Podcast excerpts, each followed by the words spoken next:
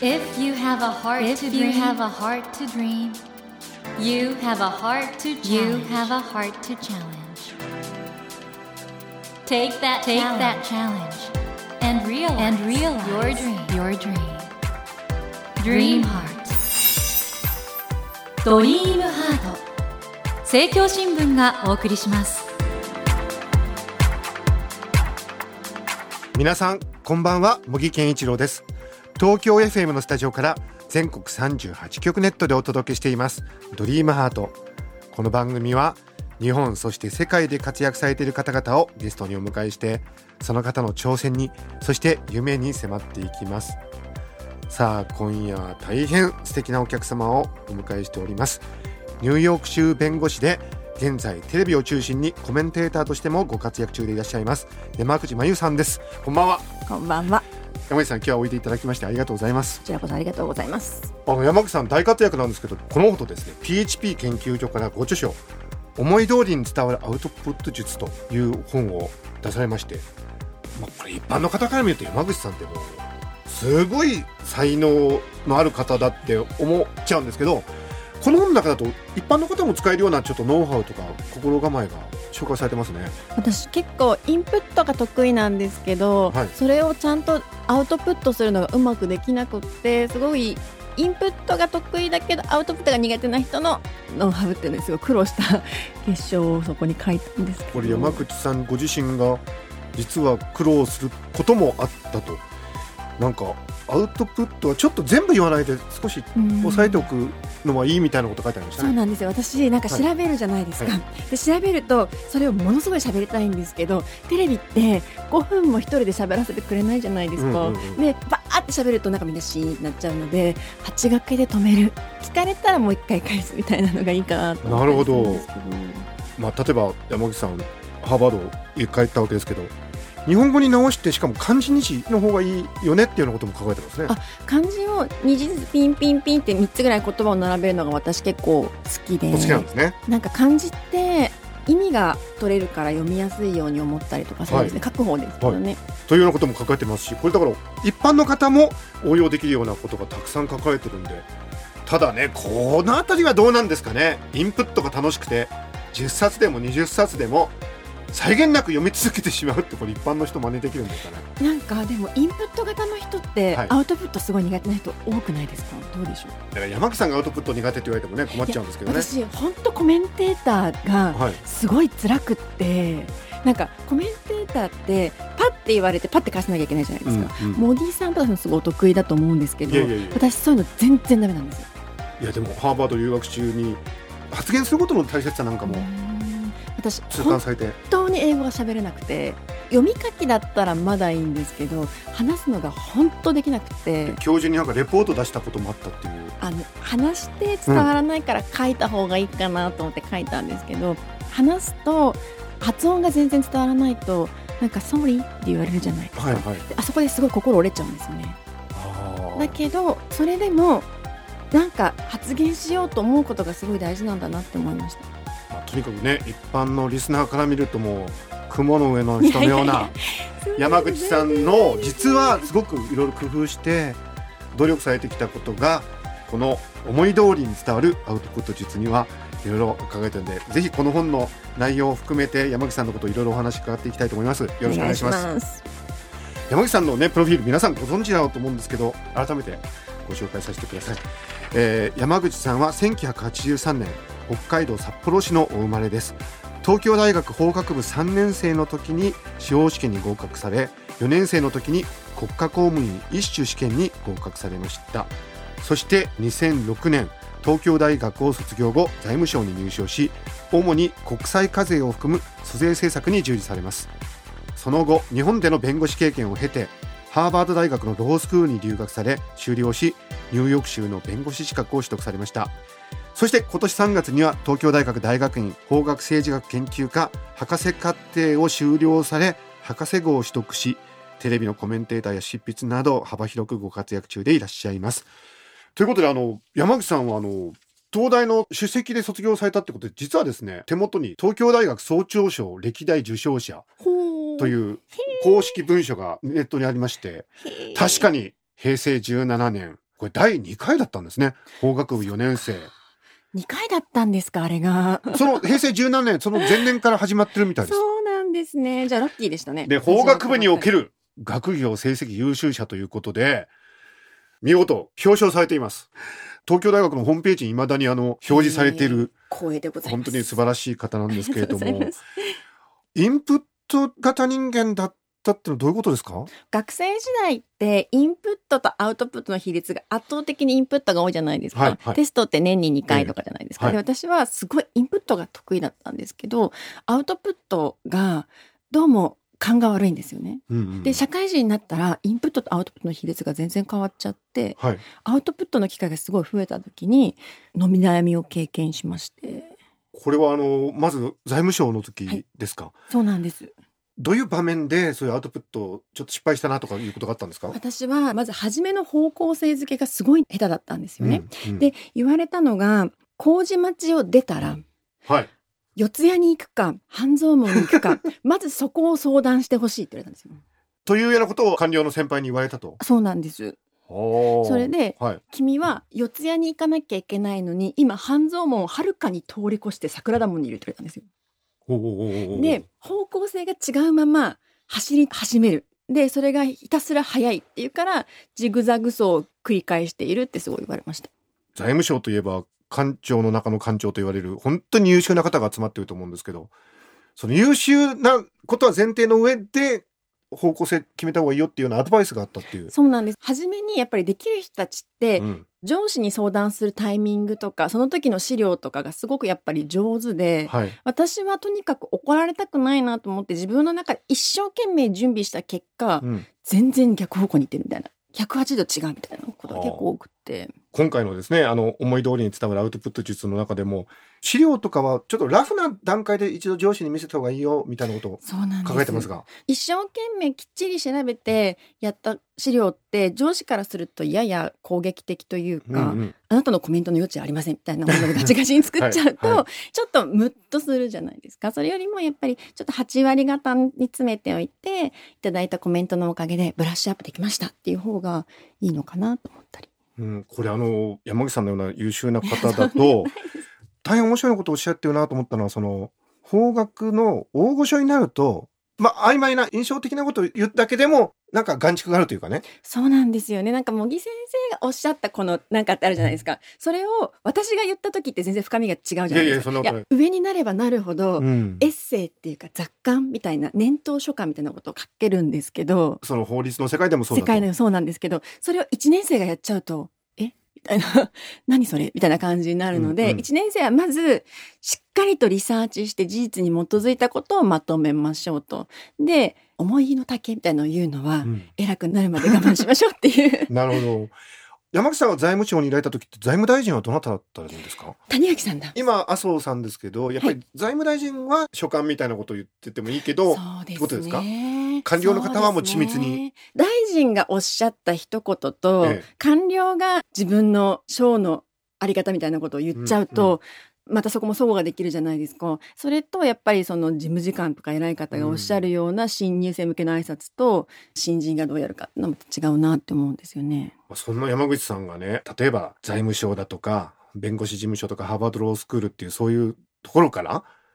今その本当テレビで見ない日はないぐらい活躍されてらっしゃるわけですけどご著書の中でもかなりテレビの情報番組の中でのコメントの面白さ難しさもそうなんです。いろいろ書かれてますけど。それはものすごい苦労したところで私なんかよくすごい気持ち悪いって言われるんですけど情報番組徹底的に録画してみて であ。あこうやって喋るんだ みたいな。調べてらっしゃるんですね。もう勉強がやっぱり好きなので,、はい。で見てあこういう感じでなんか法律やってるとそうなっちゃう時ありますけど原則言った後にその倍以上の時間をかけて例外を話したいみたいなのってあるじゃないですか。テレビって多分それを許してくれないメディアなんだろうなと思って、でそこはなんかこうすごくやっぱり苦労して勉強しましたね。テレビのコメンテーターっていうとちょっと特殊な職業のように思うんですけどただ今一般の社会でも非常に短い時間の中でちょっと印象的なことを言ったりとか、うん要点を伝えなくちゃいけない場面ってたくさんあると思うんで大変そのあたりはみんなのヒントになるかなと思うんですけどい。いかがですか？あのコメンテーターとして並んでてどんなことがやっぱり一番大事かっていうのを改めて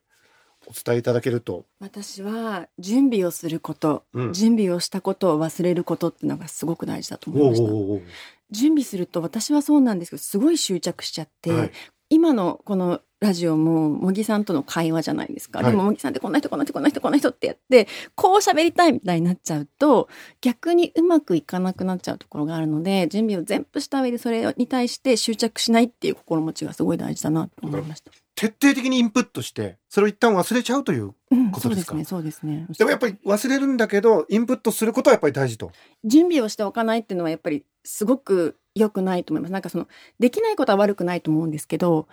ちゃんと頑張らないことって私良くないと思うんですようね。ん山口さん、あの、大阪で収録のテレビ番組の時とかは、新幹線の中でものすごいスピードで本を読まれるとかいうことですが、教えがあった方がいいのかなと思って。あ、追い詰めた方がいい。そうですね。ここまでに読まなきゃいけないってなると一生懸命読むのかな。集中力が高まるのかなって思ったんですけど。以前の著書で7回本を読むというはいことも書かれてましたけど、これどういうことですか ?7 回。私はなんか繰り返して読むことで結構記憶できる方なので、同じ本を本当はなんか私100回ぐらい読むんですけど、100回 あの、司法試験の時とかですよ。はいはいはい。司法試験の時に100回ぐらい読んで、で、覚えて答案書くんですけど、でも、100回読みって言ったら誰も買ってくれないので、7回に止めました。実は7回じゃなくて100回なんですね。私は100回ぐらい読んで覚える方です。もうリスナーの皆さんがね、わやっぱり私たちには関係ないわと待 って待って待って 待って待って待って思われてしまう待って7回大丈夫です。7回です。思い通りに伝わるアウトプット術。ぜひお読みいただきたいと思うんですが、いろいろこの中で書きになってるんですけど、好感と抵抗感の割合は8対2と。はいこれどういうことですか？その、みんなに好かれようと思うと、意見って尖ったとこもなくなると思うんですよね。だから、2割に嫌われるぐらいのエッジを立てて言ってもいいかなと思ってるんですけど。なるほど。山口さん、これだけテレビ出てらして、山口さんに反発する人とかもいらっしゃるんですか？どうしてます？私、ネットとか一切見られないんですけど、あれ見られます？いや、僕は見ないですけど、山口さんどうなんでしょう？う私全然ダメで、やっぱり反発されるとメンタルにドーンってきちゃうじゃないですか。はい嫌われるのすっごい怖いじゃないですか。怖いんですね。私すっごい小心者なんですよ。私の友人でも全くそういうの関係ない某堀江貴文とかいますけど、メンタルモンスターですね。山口さんはじゃあ意外と気にされる方なんですね。私本当気にしちゃうんです。そのなんか人に悪い印象を抱かれたくないっていうのをうんまんべんなく気にしちゃうんですけど、そんなの無理だなと思って。でもそれってもうやはり2割ぐらいはもう抵抗感があるぐらいの喋りがいいと。敵に回す覚悟で、ある程度方向性を持っていった方がいい。ドンそれはなぜですか？やっぱり91って当たり障りがなさすぎて薄いと思うんですよ。で薄い意見って聞き流しちゃうじゃないですか。うんそれよりもなんか一つぐらい刺さる方がいいのかなと思うんですよね。山口さんはね、ハーバード留学中、はい黒人女性作家の小説を意外とお読みになってて、アリス・ウォーカーさんとか、そうなんです。意外とマイノリティのこととかをあ、私黒人女流作家すごい好きで、一時期超ハマってトニー・モリスンとか読みまくった。時期があったんそうです。ると、日本で、例えばそういうね、少数派の意見を言うと、意外と世間がうるさかったりすることもありますけど、そういう時もね言われることもあるんですか、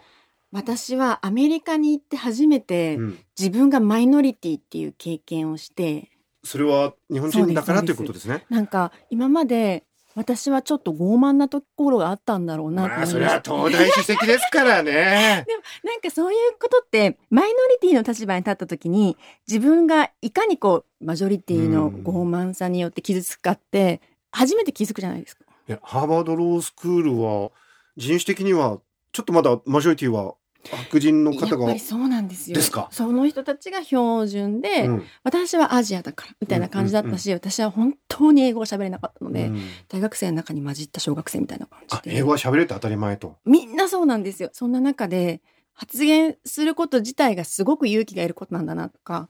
そういう経験したことなかったの。僕けど今ふっと思ったんですけど我々サイエンスの世界では意外と英語力なくてもまあデータがあるとか数式があるとかでも法律の世界って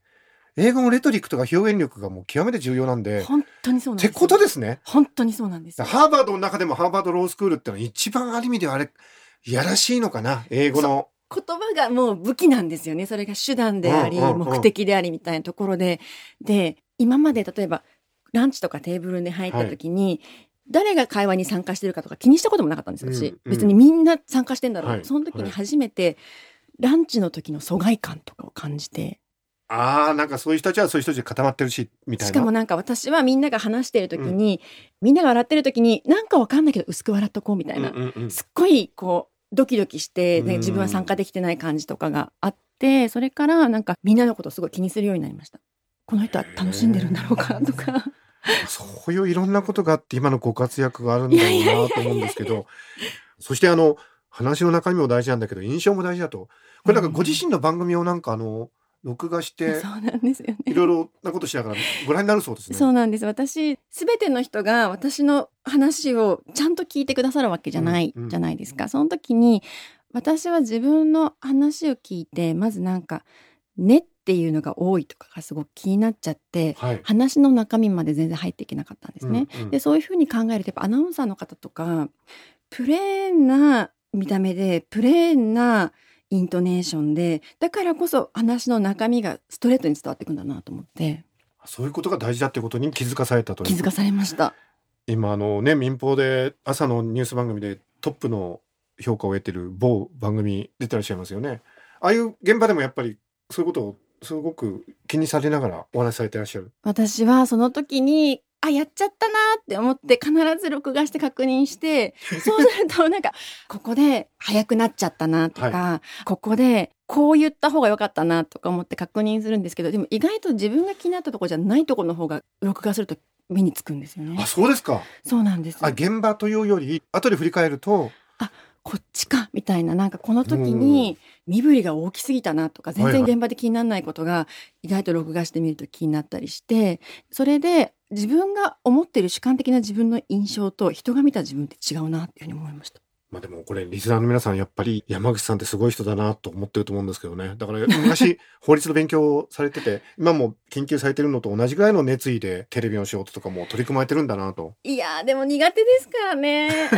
の だからだからこそなんか私勉強よりもアウトプット術の方がはい。研究したっていうのあるんですよ自分の中では。あ今回の本思い通りに伝わるアウトプット術はかなり研究の成果研究しまくって茂木先生とかもともとお話上手だから苦労してないと思いますけど私本当にこれ一生懸命頑張った結果なので。ということはこれ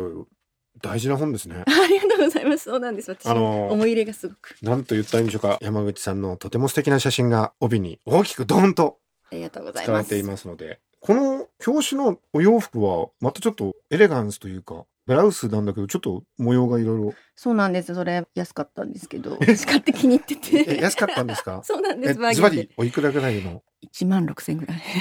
ちょっと待って1万6000円って安いんですかね？あでもバーゲンで安かったの。そうなんですじゃあもとももとはかなりいい服。多分うん。あのバーゲン。新宿で買いました。新宿で買ったバーゲンで1万6000円の服を着て。これこの帯だけでもおそらく買う価値が思いますのでぜひ皆さん思い通りに伝わるアウトプット術お買い上げください。ということでニューヨーク州弁護士の山口真由さんをお迎えしてお話を伺ってきたのですけどもそろそろ今回の法廷は閉廷の 時間となってしまいました。山口さんにまたちょっといろいろお話伺いたいんで来週もよろしくお願いします。ありがとうございますえー、森健一郎が東京 FM のスタジオから全国放送でお届けしていますドリームハート今夜は山口真由さんをお迎えしました Never let go of that dream. Never forget Never that heart to challenge. heart to challenge. Dream heart. 森健一郎が東京 FM のスタジオから全国38局ネットでお届けしてきましたドリームハート今夜は PHP 研究所から思い通りに伝わるアウトプット術を刊行されていらっしゃいますニューヨーク州弁護士の山口真由さんをお迎えしましたがいかがでしたでしょうか？まあ本当にもうねこれ以上才能のあふれる方はいらっしゃらないんじゃないかっていう山口さんが意外にもアウトプットが苦手だったということでその山口さんがいろいろ研究して編み出したさまざまなノウハウ考え方がこの本の中でね惜しげもなく披露されてまして読む価値のある本になっていると思います。私もですね読みながら折ったり線を引いたりしながら本当にいろいろ参考になりました。皆さんもぜひ手に取ってお読みになってみてください。さて番組では1000円分の図書カードと番組特製のエコバッグをセットにして毎週3名の方にプレゼントしています。私模擬に聞きたいことや相談したいこと番組の感想などメッセージをお書き添えの上ホームページよりご応募ください。お待ちしております。そして全国各地の人気ラジオ番組が聴けるラジオアプリ JFN パークでドリームハートの番外編番組茂木健一郎のポジティブ脳教室の配信がスタートしています。皆さんからいただいたお悩みに答えさせていただいております。この後10時30分に配信されますよ。ぜひこちらも聞いてみてくださいね。来週も山口真由さんをお迎えします。どうぞお楽しみに。それではまた土曜の夜10時にお会いしましょう。ドリームハート。お相手は森健一郎でした。ドリームハート。政教新聞がお送りしました。